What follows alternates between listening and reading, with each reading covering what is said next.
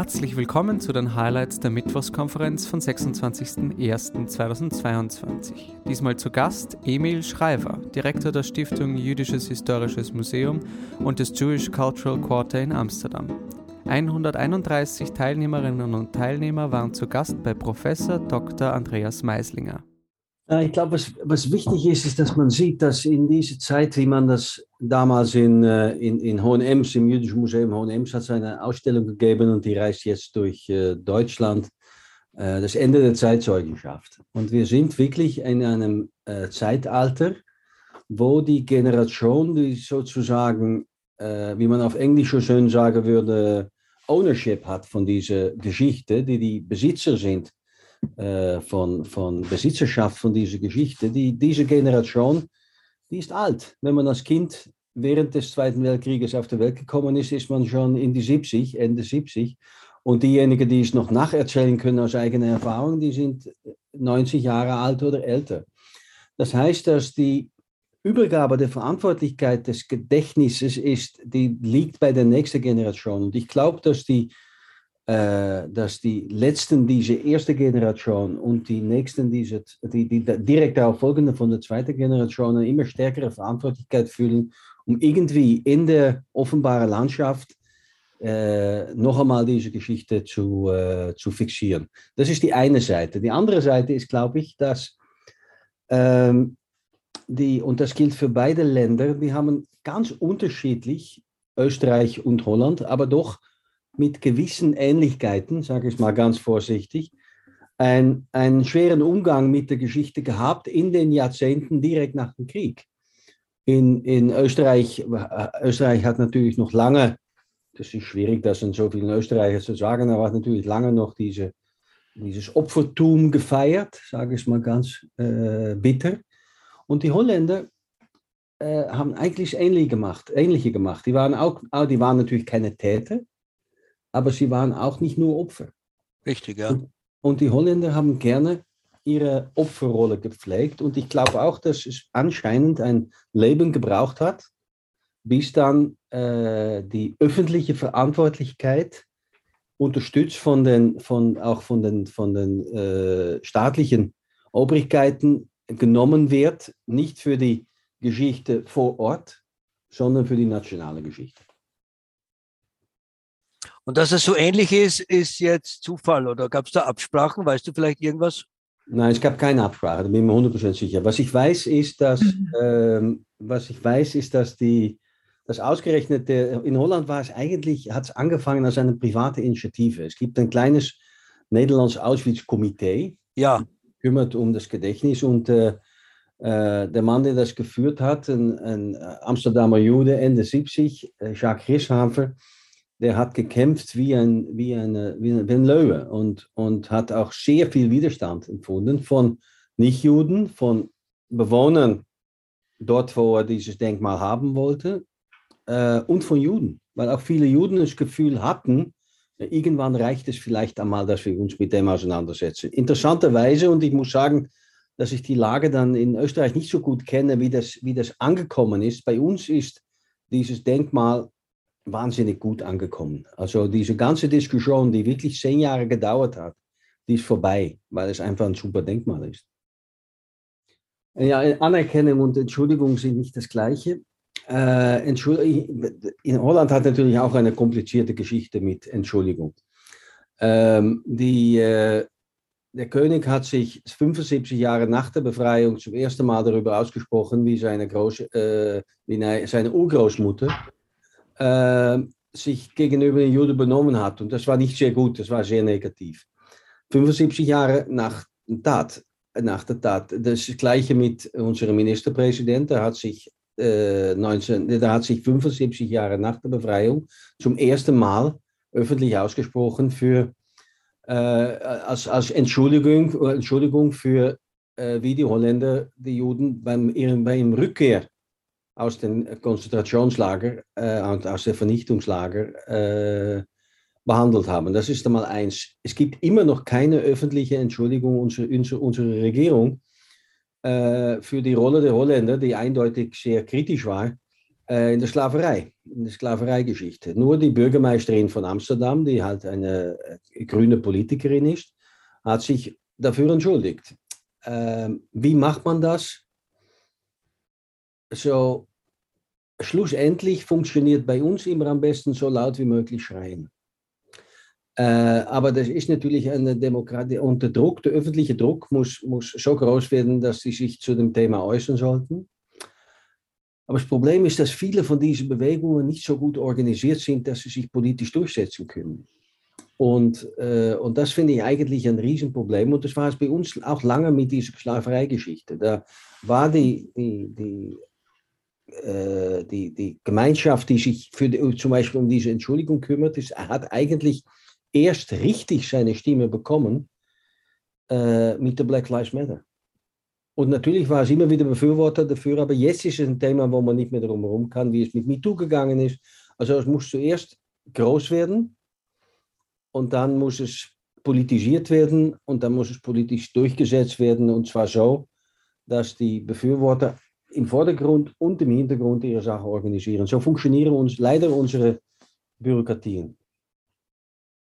Und es gibt ab und zu ein paar Leute, die schreien sollten. Leute so wie ich und andere. Es gibt natürlich noch die Möglichkeit, dass, äh, dass sich Staaten äh, aus bestimmten Interessen einmischen. Ja, ja, ja aber das heißt, ähm, aber, nie, aber nie, nie von sich selber. Das meine ich eigentlich. Es braucht ein, ein, ein Umfeld, das, das, äh, das aus, aus, aus verschiedenen Wegen zu gleicher Zeit Druck ausübt. Nur öffentlicher Druck hilft nicht, nur diplomatischer Druck hilft nicht, nur Pressedruck hilft nicht, aber ein bisschen diplomatischer Druck, ein bisschen Pressedruck und ein bisschen öffentlicher Druck, das hilft. Ist meine Meinung. Und natürlich auch so, wie es bei uns war, 91, eine bestimmte historische Konstellation, ja. Ja, ja. Österreich hat sich geweigert, geweigert, dann kam die Waldheim-Auseinandersetzung, die hat auch nicht dazu beigetragen sondern da hat man sich mit Waldheim beschäftigt. Ja. Und 91 Ende des realen Sozialismus, Ende der kommunistischen Länder, Paradigmenwechsel, man hat sogar vom Ende der Geschichte gesprochen. Und dann war es in Österreich möglich, auch die NS-Vergangenheit anders anzugehen. Ja, die, die, die feige Antwort wäre, es ist natürlich beides wahr. Das, und das stimmt leider auch. Es ist, äh, es ist schon so, dass es gäbe ohne jüdische Religion äh, kein Judentum. Denn es ist das Herz des Judentums. Nur, es gibt jüdische Identitäten, die sich überhaupt nicht mehr über die Religion definieren. Das heißt, äh, es gibt in Holland zum Beispiel ist etwa 10 Prozent derjenigen, die sich noch als Jude identifizieren. Und das sind zwischen 40 und 50.000 Leute insgesamt. 10 Prozent von diesen 40, ich glaube, 10.000, nicht, Entschuldigung, 20 Prozent, äh, sind Mitglied einer jüdischen Gemeinde. Das heißt 80 Prozent nicht. Und die behaupten sich trotzdem als jüdisch. Ich bin absolut nicht religiös. Ich habe schon einmal gesagt, äh, ich, das ist auch überall geschrieben worden, das ist kein Geheimnis, ein jüdischer Vater. Nach jüdischem Gesetz bin ich sowieso nicht jüdisch genug. Aber ich habe mal in einem Interview gesagt, und das wird sehr oft zitiert, ich bin Berufsjude wenn man jetzt heute, die Woche war, die letzten zwei Wochen ist alles über Anne Frank gegangen. Ja, ich bin einer von den ersten drei, vier Leuten, die angerufen werden mit sowas, was ich dazu halte und äh, wie ich mich zu dem Thema verhalte. Ähm, also es gibt so viele, es gibt inzwischen wirklich mehrere Konstituente einer jüdischen Identität. Eine ist die Religion, eine ist die Verbundenheit mit Israel, eine ist die Shoah, die Holocaust-Geschichte, eine ist ein, eine, eine familiäre, äh, eine Familiengeschichte, eine genealogische. Und so gibt es noch ein paar Details, über was, über den man äh, eine, eine jüdische Identität definieren kann. Und Religion ist, ist das Erste, weil es gäbe kein Judentum ohne Religion, aber es ist für viele Juden absolut das Unwichtigste. Und diese Paradox, die äh, definiert für mich Judentum.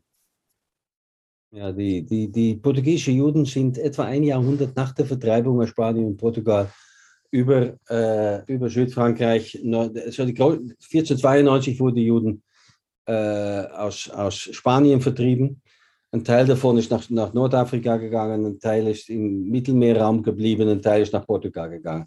1495, 96 sind sie aus Portugal vertrieben worden, entweder Zwangstaufe oder, äh, oder vertrieben. Und äh, viele sind, sagen wir mal, in, in Südfrankreich geblieben und langsam, hauptsächlich aus wirtschaftlichen Gründen, Richtung Norden gereist. Und, äh, und die äh, so Ende 1596, 97, also wirklich 100 Jahre nach der Vertreibung aus, aus Portugal, sind die ersten spanisch-portugiesischen Juden in den nördlichen Niederlanden angelangt. Äh, hatten da noch keine Rechte, wurden aber toleriert, wie man das bei, bei uns oft organisiert. Und äh, sie, äh, sie haben eine 1603 ihre erste Gemeinde äh, gemacht und 1639 sind dann drei kleine Gemeinden zusammengekommen. Das war die erste jüdische Gemeinde in Amsterdam. Die deutsche Juden, die aschkenasische Juden, die hochdeutsche Juden, die sind erst in den 46er Jahren äh, nach Amsterdam gekommen, war eine viel größere Gruppe und die Gruppe war relativ wohlhabend, die portugiesische Juden. Die aschkenasische Juden, die deutsche Juden, die waren relativ arm. Die sind für Pogromen in, in, in Ukraine und Polen geflüchtet. Also die, äh, und die Gruppe, die war im 17. Jahrhundert sehr, sehr wohlhabend. Es gab, äh, sie waren sehr, sehr einflussreich, auch in der in, in wirtschaftlichen Wohlstand von Amsterdam im 17. Jahrhundert. Äh, sie hatten sehr gute Verbindungen über ihre Familienbeziehungen mit Juden, die in Portugal geblieben sind, aber nach außen Katholik geworden sind unter Druck, mit Familie, Familienmitgliedern, mit Familienmitgliedern, die zum Beispiel in äh, Hamburg sässig waren, eine andere Hafenstadt, und mit Familienmitgliedern, die sich im Laufe des 17. Jahrhunderts auch immer wichtiger wurden in der neuen Welt. Und sie sind, die hatten also so ein, so ein Wirtschaftsdreieck, Amsterdam, Porto, neue Welt, vor allem für Zuckerhandel und haben sehr viel beigetragen an den Wohlstand von Amsterdam im 17. Jahrhundert. Erst im 18. Jahrhundert ist die Gemeinde weniger einflussreich geworden und jetzt ist es eine sehr kleine Gemeinde, die die eigentlich noch immer große Schwierigkeiten hat. Wir haben dieses riesengroße Gebäude, portugiesische Synagoge, 1675 eingeweiht. Ähm, und eine von den schönsten Synagogen der Welt, ohne, ohne Zweifel. Ein wunderbares Gebäude. Schon immer zu groß für die Gemeinde, aber es war eine sehr wohlhabende Gemeinde. Ähm, aber jetzt sind etwa 450 Mitglieder es gibt jetzt eine Abtrennung von der, von der, äh, von der Abzweigung von der Gemeinde. Äh, Abtrennung ist was. Eine Abzweigung von der, von der Gemeinde, die, äh, die sich äh, die, die gleiche Ritus folgen, aber nicht mehr in der Synagoge. Also sie streiten auch noch untereinander. Und äh, auch hier spielt diese, auf die erste Frage zurückkommend, äh, spielt auch die, die Religion eine große Rolle. Viele identifizieren sich mit der Geschichte der Gemeinschaft, der portugiesisch-jüdischen Gemeinschaft. Eine kleine Gruppe identifiziert sich sehr stark mit der Religion. Und vor kurzem war ein Fall, da kann man auch online viel darüber finden. Es war überall in der Presse. Äh, vor kurzem war ein Fall, bei uns kam ein, eine Anfrage für äh, ein, ein, ein, eine Bitte, um zu filmen, einen Dokumentarfilm zu machen für englische Fernsehen über Spinoza. Spinoza befragt die Existenz von Gott. Spinoza wurde 1657 verbannt äh, der, aus, der, aus der portugiesischen Gemeinde. Das war ein, ein harter Akt, aber er wollte auch nie zurückkommen. Und der jetzige Rabbiner, oder damalige Rabbiner, wurde gekündigt, der damalige Rabbiner vor drei, vier Monaten äh, hat dann verboten, um in der portugiesischen Synagoge über Spinoza zu reden. 300 60 Jahre später. Ja, das sind, das sind, äh, das sind natürlich religiöse Hardliner, die, die, äh, wovon man nicht glauben würde, dass es die noch gibt. Ich glaube, dass Israel kompliziert die Sache. Das ist die kurze Antwort auf die Frage. Also die Lage Israel ist interessanterweise. Es gab eine jüdische Journalistin, eine junge Journalistin, die gesagt hat: äh, Warum werde ich als holländische Jüdin äh, immer angesprochen auf die Politik eines souveränen Staates im Mittelosten. Und zur Klarheit, äh, so hat sich formuliert, ich finde Netanyahu auch ein Arsch. Das war damals. Ähm, aber warum soll ich das sagen? Was bedeutet das? Warum soll ich als holländischer Jude mich äh, verantworten, und das passiert leider oft, äh, verantworten für das, was in Israel sich abspielt. Zu gleicher Zeit identifizieren die Juden sich weltweit mit Israel, mit der jüdischen Staat, und dieser jüdische Staat ist, ist wirklich ja, der Grundsatz der, der, der, der israelischen Identität. Also das lässt sich äh, schlecht, das, das, wird sich nicht ändern. Das wird sich nicht ändern. Nur, äh, ich finde Israel-Kritik möglich. Ich finde Israel-Kritik wichtig. Ich finde Israel-Kritik weitgehend erlaubt. Ich finde Israel-Kritik auch weit, weitgehend gerechtfertigt.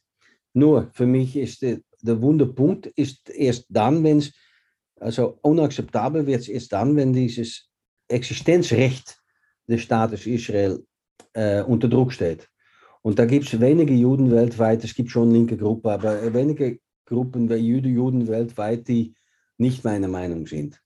Aber diese, äh, ja, man, sagt, man kann sagen, Conflation, dieses, dieses, dieses Konflatieren, dieses Zusammenschmelzen von jüdischer Identität in der Diaspora und Israelpolitik, ja, die ist natürlich vollkommen krank. Ich meine, aber es ist die gleiche Verschmelzung, wie zum Beispiel jede äh, Einwanderer aus einem arabischen Land sich verantworten muss, wenn irgendein terroristisches Attentat in, in Paris sich abspielt.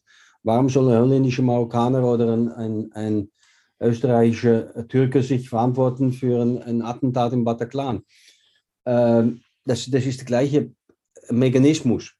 Aber es ist ja. falsch und es, hängt natürlich, es ist natürlich dadurch kompliziert, dass man sagt, die Juden als archetypische Opfer des Zweiten Weltkriegs werden zu Tätern in, in Gaza. Ich, ich sage nicht, dass es so ist, ich wiederhole, was, was diese Trope ist, so quasi. Und, äh, und dagegen kann man sich natürlich wahnsinnig schwierig wehren. Also, und ich bin zum Beispiel als, als öffentlicher Mensch, habe ich schon öfter gesagt, ich darf mir das auch schon sagen, ich habe zwei, zwei Auffassungen über Israel, nämlich eine private und eine öffentliche. Und die private ist strenger und kritischer und die öffentliche ist etwas vorsichtiger, weil ich weiß, wie kritisch das Thema ist. Sie hörten die Highlights der Mittwochskonferenz von 26.01.2022. Für Details zu kommenden Mittwochskonferenzen sowie allgemeinen Informationen zum österreichischen Auslandsdienst besuchen Sie unsere Website www.auslandsdienst.at.